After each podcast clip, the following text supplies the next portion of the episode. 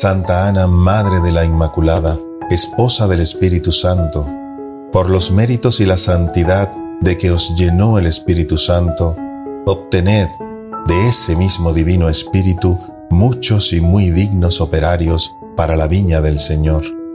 Por tanto, pedid para todas las familias cristianas el espíritu de piedad y del santo temor de Dios, y para todos los llamados al servicio del Señor, la verdadera humildad y fidelidad, a fin de que el Espíritu Santo pueda obrar en ellos con la fuerza de su divina gracia, haciéndolos dignos instrumentos en la mano del Eterno y sumo sacerdote. Amén.